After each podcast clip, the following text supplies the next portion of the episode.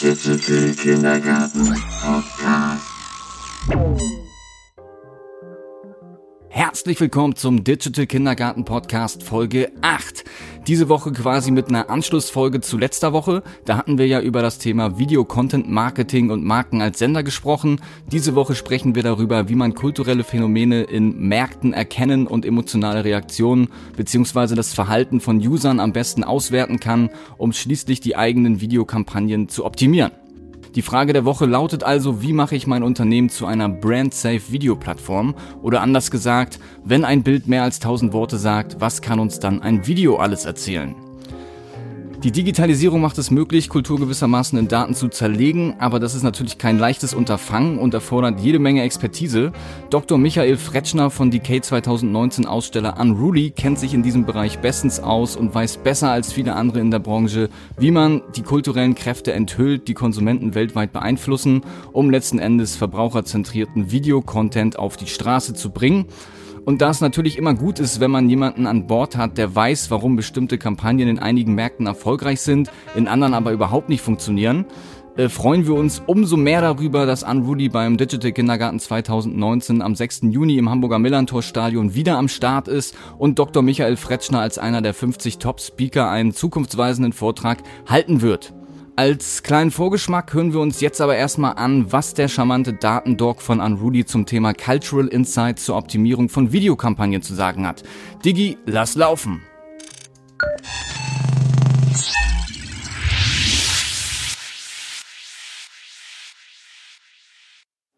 Okay, dann nochmal ganz offiziell. Äh, mein Name ist Michael. Ich bin bei Unruly verantwortlich für den Bereich Insight. Das heißt, alles, was mit Forschung, Daten, Analyse zu tun hat, fällt in meinen Aufgabenbereich. Und heute habe ich was mitgebracht, was eigentlich ganz gut anschließt an den Vortrag davor, nämlich an Taipei. Es geht um Kultur und kulturelle Unterschiede und wie diese Wirkung von Werbekampagnen beeinflussen. Und der zweite Aspekt, den ich betonen möchte, ist, wie kann man das eigentlich messen? Also ich habe den etwas reißerischen Titel gewählt, Culture Clash, Decoding Culture and Emotional Video. Wie kann man sowas dekodieren? Wie kann man sowas messbar machen, analysieren vor dem Hintergrund neuer Technologien wie Data Science und Machine Learning? Und wer da so ein bisschen ganz im Sinne dieses digitalen Kindergartens mit einer gewissen Polemik drauf eingehen. Okay, ich will beginnen mit einem, weiß nicht, wo ist der Sender? Hier kann ich auch nicht klicken. Ne, viel zu weit. Nein, jetzt löse ich das Quiz auf. Alle Augen zu. Nein. Okay. Ihr habt bestimmt alle die Augen zugemacht. Nee, habt ihr nicht. Also eigentlich hätte ich euch jetzt gefragt, welche Kultur ist auf der linken Seite beschrieben und welche Kultur, welches Land ist auf der rechten Seite beschrieben. So, könnt euch ja das mal in Ruhe durchlesen. Vielleicht eine ehrliche Antwort von jemandem, der wirklich die Augen zugemacht hat. Möchte sich irgendjemand äußern? Du siehst so aus, als hättest du wirklich die Augen zugemacht. Was glaubst du ist links, was glaubst du ist rechts? Jo. It's there again, great. No autoplay, please. Okay whatsoever. Ähm, normalerweise, wenn man das bei einer deutschen Audience macht, passiert immer, naja, die Deutschen, die sind eher links, ne? wir sind gestresst, wir sind ernst, wir sind logisch, analytisch und rechts, da sind die Italiener. Ne? Da fahren wir im Sommer im Urlaub hin, trinken viel Campari und läuft. Aber tatsächlich sind es beides mal Amerikaner. Einmal beschrieben aus der Sicht eines Mexikaners und einmal beschrieben aus der Sicht eines Japaners. Also selber Typus, aber unterschiedlich klassifiziert von unterschiedlichen Personen aus unterschiedlichen Kulturen. Was zeigt uns das? Dass Kultur relativ ist. Also das, was wir denken, was es ist, ist es in den meisten Fällen gar nicht. Denn wir als Deutsche können andere Kulturen immer nur einschätzen und bewerten vor dem Hintergrund unserer deutschen Brille. Das führt dann dazu, dass wir viele Fehler machen, wenn wir denken, wie tickt denn ein anderer Markt? Wie ticken Leute in einem anderen Markt? Wie agieren dort Konsumenten? Also wir haben blinde Flecken, ne? wir haben Blindspots. Und die logische Konsequenz daraus ist, dass ein und dasselbe Werbevideo in unterschiedlichen Ländern unterschiedlich funktionieren wird. Und das ist etwas, das lässt sich daraus schließen, das erkennen wir aber auch bei Unruly seit Jahren. So, das wird immer wichtiger vor diesem Hintergrund. Ne, alles internationalisiert sich, globalisiert sich, die Sachen werden skalierbarer, die Märkte werden teilweise aber wieder zentralisiert, ne, gerade wenn es um große Werbekampagnen geht. Und vor diesem Hintergrund ist es ja eigentlich noch viel entscheidender, wenn man einen Content in einem Markt produziert, den aber mehrere bespielen möchte. Ja, wie kann ich am besten einschätzen, was, wo, in welchen Märkten wie ankommt? Und deswegen fände ich es ganz schön, wenn wir diese Frage hier beantworten können. Also wie könnten wir emotionale Reaktionen auf ein Werbevideo für über 50 Länder auf der Welt vorhersagen, bräuchten dieses Werbevideo aber nur in einem einzigen Land zu testen. Fände ich ziemlich fett und tatsächlich ist es genau das, was wir auch schon machen seit Anfang dieses Jahres können wir nämlich ein Video in einem Land testen, aber vorhersagen, wie wird die emotionale Reaktion der Konsumenten in über 50 Ländern auf der Welt ausfallen. Und das machen wir mit Techniken aus dem Bereich Data Science und Machine Learning. Und wir so ein bisschen gleich darauf eingehen, was ist das überhaupt, wie funktioniert das, in einem kleinen Impuls. So, und dann bin ich wieder im Sinne des digitalen Kindergartens ganz naiv einfach mal auf Wikipedia gegangen und habe mir angeschaut, was steht da unter Data Science. Und tatsächlich ist eigentlich mein Lieblingszitat daraus in Absatz 4. Und da steht, when Harvard Business Review called it the sexiest job of the 21st century, the term became a buzzword, bla bla bla. And is now often applied to business analytics, arbitrary use of data, or used as a sexed up term for statistics. Okay, da wollte ich noch gar nicht hin. Wenn man jetzt ein bisschen weiter oben guckt, steht da, Data Science is a concept to unify statistics, data analysis, machine learning and related methods in order to understand and analyze actual phenomena with data. Okay, was ist Machine Learning dann? Und warum kommt eigentlich, wenn ich Data Science google auf Wiki, Machine Learning und Data Mining, der Link auf dieses Portal. Also ist das dann dasselbe oder wo ist der Unterschied? Oh, und dann findet man recht schnell heraus, Machine Learning, das ist eigentlich auch wieder ein alter Begriff. Ne? Geht so ein bisschen in die Richtung von dem Cloud Computing, was der Kollege vor mir gesagt hat. 1959 wurde dieser Begriff schon geprägt, verwendet von Arthur Samuel und ursprünglich ging es um Mustererkennung durch künstliche Intelligenz. Später dann um das Konstruieren von Algorithmen das geht immer weiter, dieses Autostop. Ähm, und es ging eigentlich immer um das eine, Vorhersagen zu treffen von Ereignissen aus der Sammlung von Daten in der Vergangenheit. Und das ist auch der kommerzielle Anwendungsbereich. Deswegen habe ich das hier nochmal rausgestrichen. In Commercial Use, this is known as Predictive Analytics. Also wir wollen Vorhersagen treffen, ne? Predicting, aus Daten, die wir in der Vergangenheit gesammelt haben.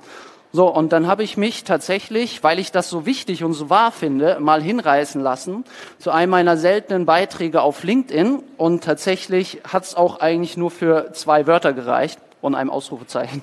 Nämlich gab es ein So True von mir für die Aussage von Andrei Burkov, der bei Gartner Global Machine Learning Leader ist, der gesagt hat, when I hear that machine learning is an emerging tech field, it freaks me out. Und so ähnlich geht es mir. Und dann führt er hier weiter auf die ganzen mit jetzt weiter Markov-Modelle für Consumer Journey Modellierung wichtig, Expectation Maximation äh, Algorithmus, Datenimportation und so weiter. Das sind uralte Dinge. Und jetzt plötzlich ist das Emerging. Man hat doch permanent das Gefühl, wenn man sich in den einschlägigen Medien bewegt, dass da ständig wieder irgendein neuer Fancy-Algorithmus ist oder irgendein Data Scientist, der das Rad komplett neu erfunden hat und man ist immer hinten dran. Ja, sehe ich ein bisschen anders. So, und um das weiter zu belegen, habe ich mir mal Google Trends Analysen angeschaut, ab 2004 bis heute. Und wenn man diese vermeintlich alten Begrifflichkeiten, diese alten Datentechnologien, Tools und Methoden hier schaut und die Suchhäufigkeit, zu schnell, die Suchhäufigkeit, falsche Richtung.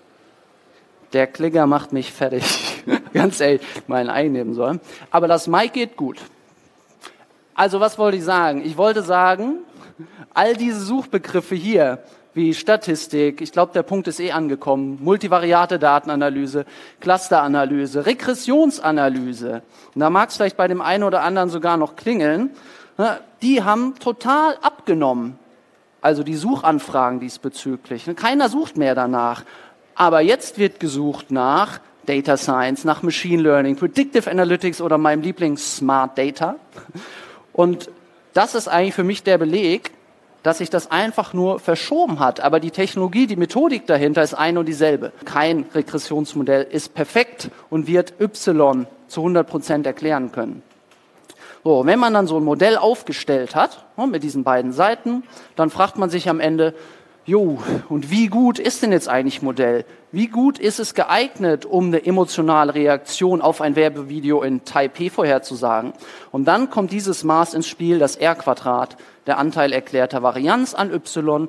Eigentlich auch wieder ganz simpel, ist das Ding 0%, bedeutet das, unser Modell ist Schrott. Alles, was hier auf der rechten Seite steht, können wir vergessen, denn es erklärt gar nichts. Ist das Ding 100%, bedeutet das, wir haben einen komplett deterministischen Zusammenhang modelliert. Wir können also jede kleine feine Abstufung in Y erklären durch all das, was wir auf die rechte Seite gepackt haben.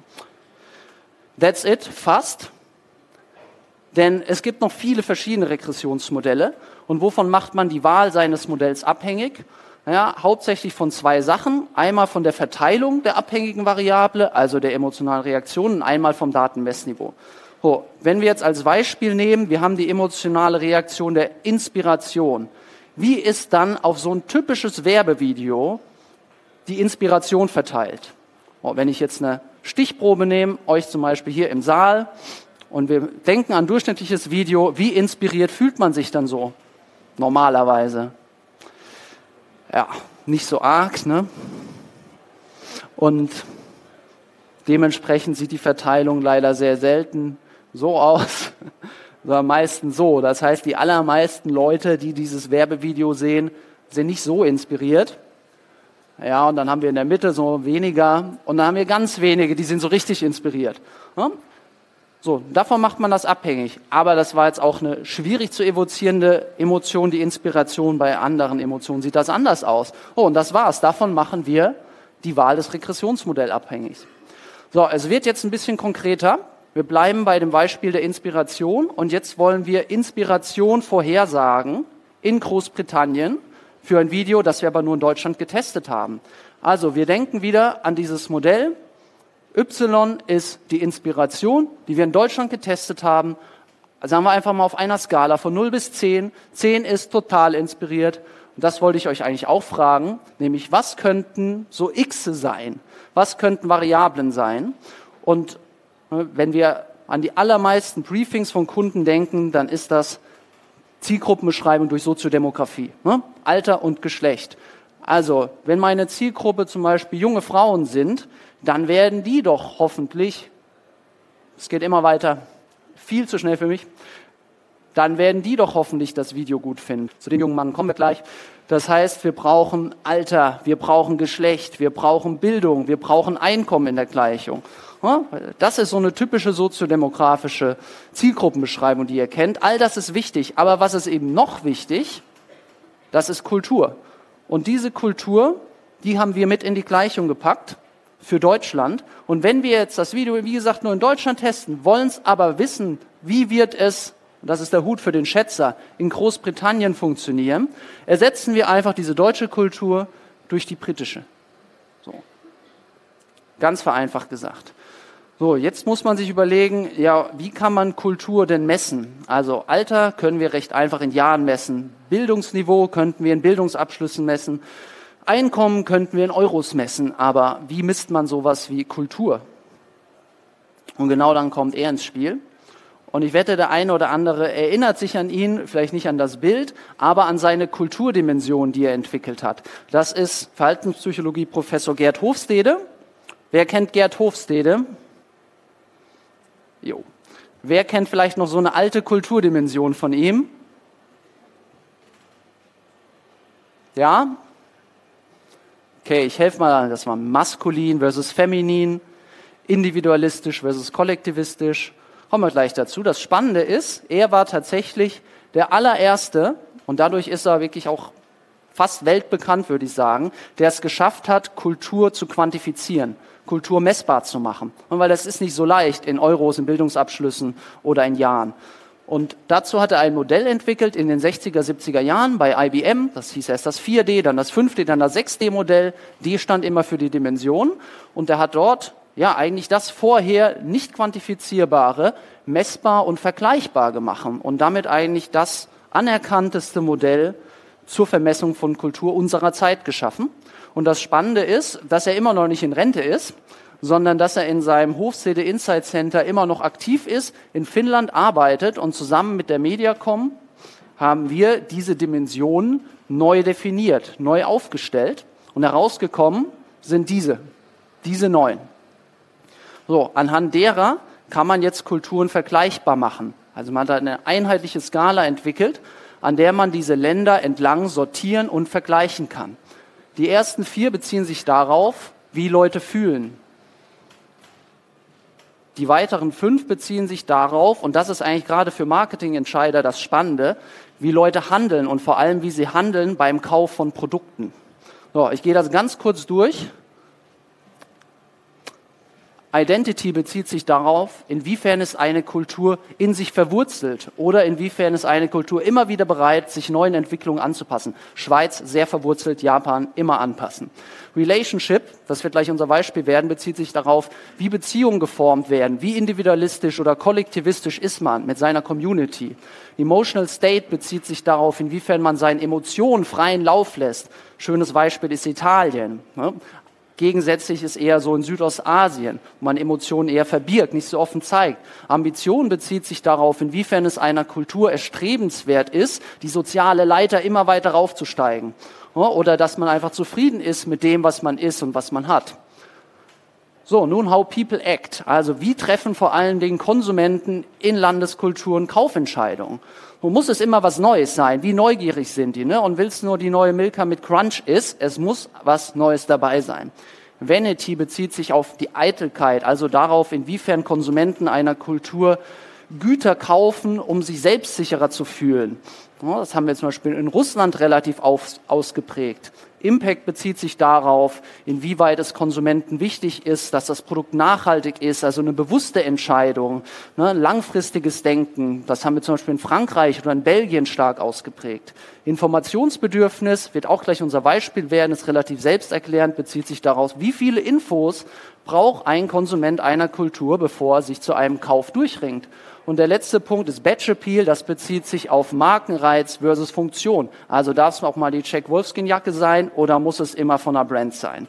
Oh, das sind diese neun, neuen Dimensionen, die unglaublich wertvolle Insights bieten können, wenn man versucht, damit Reaktionen auf Kampagnen zu erklären.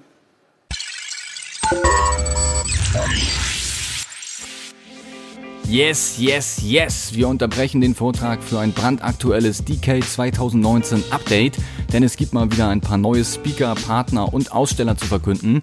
Haltet euch fest, der ehemalige Nationalspieler und neue HSV-Präsident Marcel Jansen traut sich ins Wohnzimmer des lokalen Kontrahenten FC St. Pauli. Marcel ist aber nicht nur Fußball, sondern auch Business-Profi und ein Mann mit unternehmerischer Weitsicht, der immer für eine Überraschung gut ist. Beim DK 2019 lädt er ein zu einem Talk über die Themen Fußball und Sport, Gesundheit und Ernährung, Verantwortung und Vorbildcharakter, Unternehmertum, Motivation, Teambuilding, Rule Breaking und Querdenken sowie Erfolg und Misserfolg. Kommet alle reichlich und lasset uns gemeinsam diskutieren. Dann freuen wir uns auf Chiara und Peter Christmann von Orange Ocean. Peter Christmann ist ein erfahrener Medienexperte und arbeitet seit fast 30 Jahren auf Vorstandsebene in der europäischen Medienbranche, von Pro7 Sat1 Media bis hin zu Mediaset in Italien. Darüber hinaus hat er als Medienunternehmer mehrere Startups erfolgreich gegründet und weiterverkauft. Seit seiner Kindheit pflegt Peter eine tiefe Leidenschaft für das Meer, in den letzten Jahren wurde er äh, immer stärker mit den menschlichen Auswirkungen, insbesondere der Plastikverschmutzung auf das Ökosystem der Ozeane konfrontiert und hat daraufhin Orange Ocean gegründet. Ja, und seine Tochter Chiara unterstützt ihn seit einigen Monaten tatkräftig im Bereich Social Media. Klingt auf jeden Fall nach einer spannenden Kombination. Außerdem am Start ist Querdenker und Tech-Nerd aus Leidenschaft Sven Wiesner von Neon Gold Innovations. Der gute Sven gilt in Deutschland als einer der Social Media Pioniere. Die W&V zählte ihn zu den Most Influential Social Media Personalities, die Next sogar zu den 100 wichtigsten Köpfen der europäischen Digitalindustrie. Ja, und im März 2018 gründete er zusammen mit seiner Partnerin Anna die Neon Gold Innovations GmbH als eine äh, Beratungsagentur für digitale Kommunikation von morgen. Und als Innovation Optimist hält er beim Decade 2019 selbstverständlich auch einen Vortrag und zwar zum Thema Fight the German Angst. Das solltet ihr auf keinen Fall verpassen. Als weiterer Aussteller mit dabei ist die Gesellschaft für künstliche Intelligenz und Robotik Entrance. Das Unternehmen ist auf den Einsatz und das projektbezogene Zusammenführen der Kernbereiche humanoide Robotik, KI und begleitende Schlüsseltechnologien wie Chatbots, Cloud Service und vieles mehr spezialisiert. Ja, und äh, bietet Kunden durch visionäre Speaker, inspirierende Workshops, maßgeschneiderte Innovationskonzepte und die direkte Entwicklung von spezialisierten Softwarelösungen einen umfassenden Pool an Möglichkeiten um eben Konzepte für eine zukunftssichere Unternehmensausrichtung zu erarbeiten. Am Stand gibt es auf jeden Fall jede Menge Inspiration für jedermann. So, einen haben wir noch. Die Comdirect Bank AG wird ebenfalls mit einem Stand vertreten sein und ein Stückchen Zukunft präsentieren. Die Comdirect ist die erste Adresse beim Sparen, Anlegen und Handeln mit Wertpapieren und ein smarter Finanzbegleiter mit intelligenten Lösungen, die Kunden viel Zeit und Geld sparen und damit ihr Leben einfacher machen. Wo sie wollen, wann sie wollen. Auch ein sehr spannendes Themenfeld, das uns letzten Endes alle angeht. Also, wer noch kein Ticket hat, sollte sich unbedingt eins besorgen. digitalkindergarten.de ist die richtige Adresse. Wen das kurze Update jetzt noch nicht überzeugt hat, der sollte trotzdem auf unserer Website vorbeischauen, denn dort gibt es alle bisher bekannt gegebenen Speaker, Partner und Aussteller auf einen Blick oder sollte ich sagen Klick. Wie auch immer, Ende der Durchsage. Jetzt geht's weiter mit Dr. Michael Fretschner und seinem digitalen Culture Clash. Digi, let's go!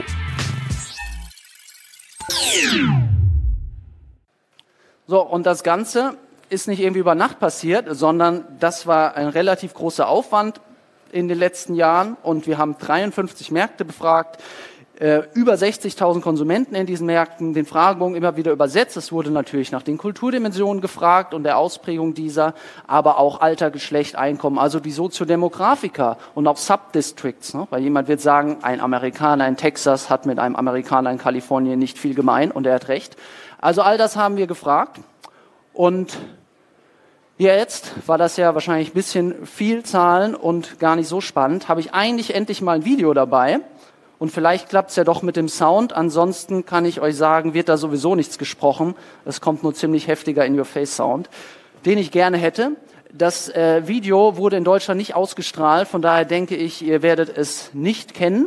Aber es hat in Cannes 2016 Gold gewonnen. Okay. Wie fandet ihr es? um was für ein Produkt ging es überhaupt? Darf ich jemand aus der ersten Reihe einfach fragen? Ja, und dabei bist du nicht mal in der Zielgruppe. nicht schlecht. Ja, es ging um Damenhygieneartikel, richtig. Und wie fandest du das Video? Was sind so deine emotionalen Reaktionen darauf?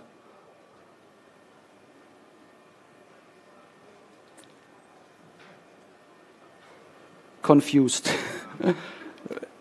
Wir werden sehen, dass das einigen so ging. Vielleicht mal jemand aus der Zielgruppe. Ja, du verziehst auch immer noch das Gesicht. Ich finde super. Also ich kenne den Case. Ich, ich finde es ein grandioses Video, sehr stark. Also da wird ein sehr starkes Frauenbild. Sehr schön. Ja, haben wir zwei polarisierende Meinungen. Besser geht's nicht. Ähm, anhand dessen werden wir jetzt gleich so ein bisschen diese Abschätzung, ne, dieses Regressionsmodell durchgehen.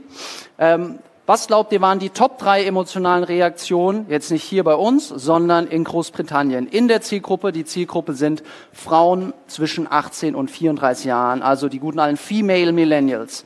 Was glaubt ihr waren die Top drei emotionalen Reaktionen in Großbritannien? Ekel, ja, Disgust. Begeisterung, ja. Okay. Eine noch. Entsetzung. Okay. Ja, durchweg positiv. Und so ähnlich zeigt sich das tatsächlich auch. Also ihr lagt verdammt gut eigentlich. Wir haben als stärkste emotionale Reaktion gemessen Verwirrung, zweitstärkste Überraschung, schätze Schock. Also ich weiß nicht, wenn man das dann dem Kunden so feedbacken muss, Confusion, Surprise, Schock, jo, weiß ich nicht. Aber, aber, was glaubt ihr, wie kam das Ganze an in Indien und in Singapur?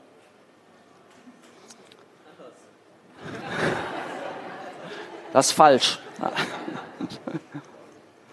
Das war eine halbe Meldung. Ich nehme alles. Oder? Das nehme ich auch.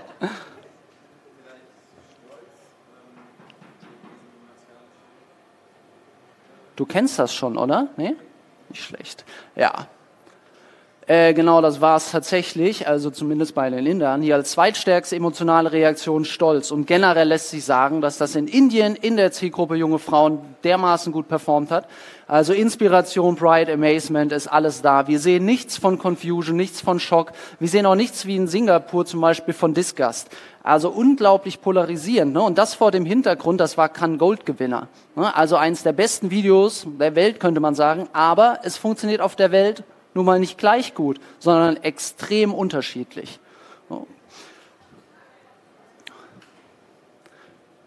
So, wenn man das jetzt einmal so vereinfacht darstellen möchte, wieso kommt sowas raus? Wieso funktioniert das so unterschiedlich? Dann haben wir wieder auf der linken Seite unsere geliebten abhängigen Variablen, unsere emotionalen Reaktionen und auf der rechten Seite eben das, was das erklärt. Und ich habe jetzt hier mal rausgegriffen vier emotionale Reaktionen und zwei Kulturdimensionen, die das erklären, beispielhaft. So, wir lassen mal den ganzen Statistikrahmen weg, einfach mal qualitativ logisch daran. So, wir haben, ich habe kurz vorgestellt, Informationsbedürfnis einer Kultur. Und wir sehen einen starken positiven Link von Impulsivität auf Inspiration. Heißt nichts anderes als, je impulsiver Konsumenten in einer Kultur denken, fühlen, handeln, desto inspirierter werden sie von diesem Video sein. Macht soweit Sinn, oder? So, das nächste ist die alternative Ausprägung, also der Gegenpol dazu ich will super informiert sein, bevor ich ein Produkt kaufe. Die Leute, die werden verwirrt sein. Wir gehen gleich auf das Warum ein. So, die andere Kulturdimension, die ich rausgegriffen habe, war die des Relationships. Also, das ist die alte individualistische versus kollektivistische Kulturdimension. Wir sehen, je individualistischer die Menschen in einer Kultur, desto eher werden sie verwirrt von dem Video. Auf der anderen Seite, je kollektivistischer, desto eher kommt Stolz und Begeisterung durch. Okay? Das ist jetzt so ein kleiner Exzerpt aus einem der Modelle, die wir berechnen, um diese Vorhersagen zu treffen. So, was war nochmal Relationship, individualistisch versus kollektivistisch? Wir haben gesehen, individualistisch sind Leute in einer Kultur, die legen Wert auf ihre persönliche Freiheit, die sind eher ich-bezogen. Ne? Man achtet auf sich und seine Familie. Auf der anderen Seite haben wir kollektivistische Kulturen. Da geht es darum, dass man ein starkes Community-Gefühl hat, ein Wir-Gefühl hat. Und warum hat das Emotion getrieben? Naja, wenn wir mal überlegen, ähm, was das so für ein Video war, und das hattest du auch gesagt, das ist ein starkes Fempowerment-Video. Ne? Wir haben ungefähr 20 junge Frauen, die alle erstmal sich eine blutige Nase holen, auf die Fresse fallen, dann aber wieder aufstehen und Erfolg haben am Ende. Das sind alles junge Frauen ein Kollektiv und kollektivistische Kulturen, die finden das super. Ne? Das erweckt so ein Gefühl von, da will ich dabei sein, das ist ein Movement, das ist eine Bewegung. Auch dieser Claim, no blood should hold us back, ne? das erschafft so ein Gemeinschaftsgefühl. Und klar, wenn eine indische Kultur so ausgeprägt ist, wie sie ist, nämlich als sehr kollektivistisch, dann ist das das zu erwartende Ergebnis. Singapur, und das wissen wir, denke ich, alle hier, ist ja so ein bisschen ein Mix Dementsprechend scored es auch auf dem Mittelpunkt der Skala, ist so gemischt, aber sehr individualistisch, wie im Übrigen auch wir Deutschen, sind die Konsumenten in Großbritannien. Das ist recht schnell erklärt. Kulturen, die sich gerne informieren, die wollen viele Details, die wollen Herstellerangaben, die recherchieren, die bilden sich ihre eigene Meinung. Wohingegen impulsive Käufer ja schneller Entscheidungen treffen, ne, auch auf Empfehlungen mehr Wert legen. So, warum hat das eine Rolle gespielt? Naja, wenn man sich vor Augen führt, wie viele Produktinformationen es in diesem Video gab, keine einzige, dann wird man recht schnell dazu kommen, dass die informierten Kulturen, wie es zum Beispiel eben wieder die Konsumenten in Großbritannien sind, diese Informationen vermissen. Die wissen nicht, ja, und was willst du mir jetzt damit sagen? Wohingegen wieder die Kulturen, die impulsive handeln, wie Indien, die finden das super. Die finden diesen emotionalen, markengeführten Approach klasse. Der inspiriert die, der macht die stolz und begeistert die. Okay, das sieht ein bisschen anders aus. Das war's mit dem Use Case und ich komme schon zu meiner Zusammenfassung. Also zwei Sachen. Das erste ist, ich habe ein ganz starkes Gefühl, dass dieses Thema Data Science, Machine Learning, Predictive Algorithms ein bisschen aufgebläht ist und dass es eigentlich gar nicht so sehr die Methoden dahinter sind und die Techniken, die sich geändert haben.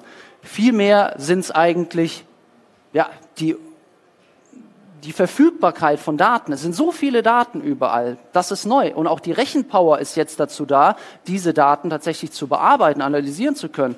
Und was noch dazu kommt, ist, dass es immer leichter wird, durch super UX, durch Bediener- und Nutzerfreundlichkeit von Statistiksoftware, diese Analysen zu fahren. So, der zweite Punkt ist ein Zitat von Statistikprofessor äh, George Box, der gesagt hat, essentially all models are wrong, but some are useful. Das gilt leider auch für unser Modell. Das gilt aber für alle Modelle. Ich finde, dass Kultur als weiterer Layer in so einem Regressionsmodell unglaublich wertvoll ist, denn man hat immer die Soziodemografie gehabt, dann kam irgendwann die Psychografie dazu, dann kam Interessen, Verhalten dazu, Präferenzen kamen dazu. Aber wenn man sich mal überlegt, Präferenzen, Interessen, das ändert sich doch permanent, oder? Permanent und in den Kulturen sowieso. Aber so etwas wie eine Kulturdimension, die bleibt stabil, zumindest hier für ein paar Jahrzehnte, würde ich sagen. Warum das weiterhin so mächtig ist, ist, dass es ganz viele qualitative Erklärungen darüber liefert. Und ich habe mir jetzt vier Minuten Zeit genommen und ich hoffe, bei dem einen oder anderen ist was hängen geblieben, wieso dieser Link zwischen Kulturdimension, wie die Leute ticken in Märkten und emotionaler Reaktion so sinnig ist. Und wenn man die Stärke davon bemessen kann und dann noch das Warum dahinter erfährt, ist das ein zusätzlicher Layer, den es meiner Meinung nach so noch nicht gab. Ähm, der letzte Punkt ist, und das haben wir auch immer wieder beobachtet bei Unruly, ganz kleine Veränderungen können schon eine Riesenhebelwirkung haben. Also zum Beispiel für mich, ich finde das Video mega cool, liegt vielleicht auch daran, dass ich das schon 50 Mal gesehen habe. Diese Frau, dieser Game of Thrones mit dem Schwert und dem Pferd, das ist vielleicht so ein bisschen too much. Das ist vielleicht auch in ein paar anderen Kulturen too much. So, also kleine ein, zwei Schnitte, kleine Änderungen, Riesenwirkung. Okay, das war's eigentlich von mir. Ich will nur sagen, wer sich das jetzt denkt, der hat echt viel geredet, vor allem über Kultur und über Emotionen, aber er hat uns eigentlich überhaupt nicht gesagt, äh, wie messt ihr denn Emotionen? Und dem sei ans Herz gelegt, dass er mal bei uns an Stand 20 vorbeikommt und da selber mal ausprobiert, wie wir Emotionen messen. Das war's von mir. Ich weiß nicht, ob wir Zeit für Fragen haben. Okay.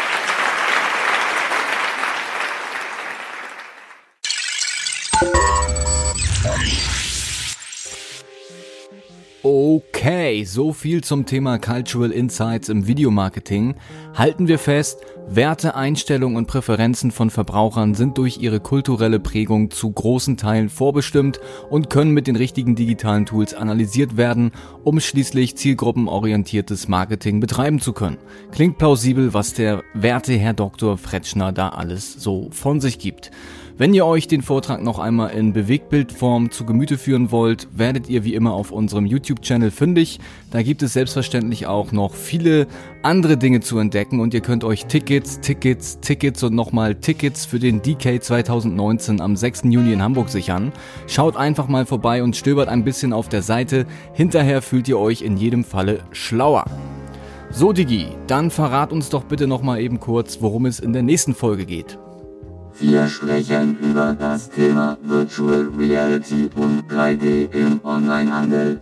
Dazu hören wir einen Vortrag von Uwe Höfner von ScanBlue. Ganz genau. Und soll ich euch noch mal was verraten? Wie der Zufall es so will, sind wir nächste Woche bei ScanBlue im wunderschönen Auetal zu Gast und schauen da ein wenig hinter die Kulissen.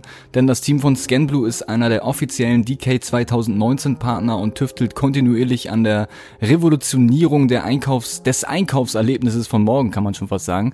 Wir sprechen unter anderem über das Internet in 3D, echte 3D-Modelle in der virtuellen Realität Realität und erfahren, wie Shops zukünftig im Web auftreten sollten bzw. welche neuen Möglichkeiten es da überhaupt gibt. Also schaltet gerne wieder ein und schlaut euch auf. Ja, und dann würde ich mal sagen, für heute soll es das gewesen sein. Wir verabschieden uns und wie immer nicht vergessen, nur die Smarten kommen in den Garten. In diesem Sinne, bis nächste Woche. Tschüss, auf Wiederhören.